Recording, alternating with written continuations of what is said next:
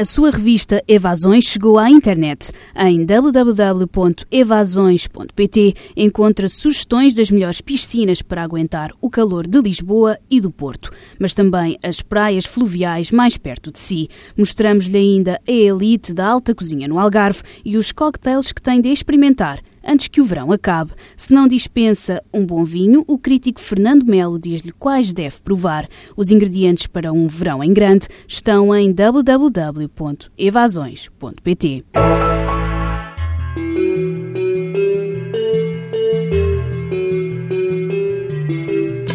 pergunta que podia ser feita por uma criança é afinal formulada por Anthony Atala, um dos investigadores médicos mais brilhantes do mundo, como se lhe refere o jornal espanhol ABC, resumindo a entrevista concedida pelo diretor do Instituto Wake Forest ao New York Times.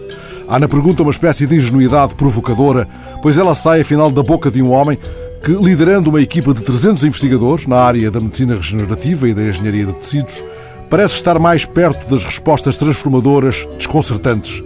Se uma salamandra pode conseguir que a perna amputada cresça de novo? Pergunta o cientista. Por que não podem os humanos fazer o mesmo? Este é o homem que, assim o apresenta em título ABC, fabrica órgãos humanos com impressoras 3D.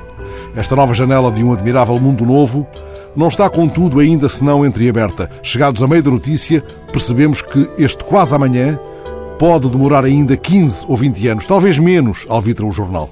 Ora, basta de preâmbulo, se posso citar assim o Camilo, no remate de um preâmbulo com que aconchega o leitor de coração, cabeça e estômago, asseverando que o amigo Silvestre, suposto autor das páginas que se hão de seguir, embora enterrado há seis meses, não morreu, apenas se metamorfoseou, andando a essa hora repartido em partículas.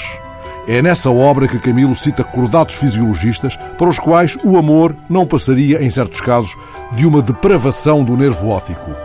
Não apenas por isso, Talvez Jorge Luís Borges rejeitasse a prodigiosa promessa da impressora de órgãos ou de tecidos em que trabalha o Dr. Atala. No elogio da sombra, ele refere-se à penumbra em que viveu como um manso declive e sustenta que Demócrito de Abdera teria arrancado os próprios olhos para poder pensar. Há uma crónica de Drummond em que o poeta descreve o modo como construiu ele mesmo um segundo coração em acrílico numa operação sigilosa ignorada pelos repórteres. Mas os dias seguintes trouxeram-lhe uma estranha leveza, insuportável, e ele decidiu reabrir o peito e retirar o coração segundo, ligando o antigo com a sua batida frágil, fechando de novo o cavername.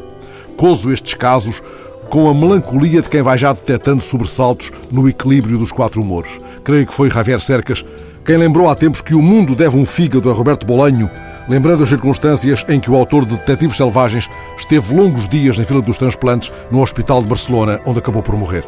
Talvez Anthony Atala esteja agora tentando pagar por nós todos essa dívida no seu laboratório no Instituto Wake Forest.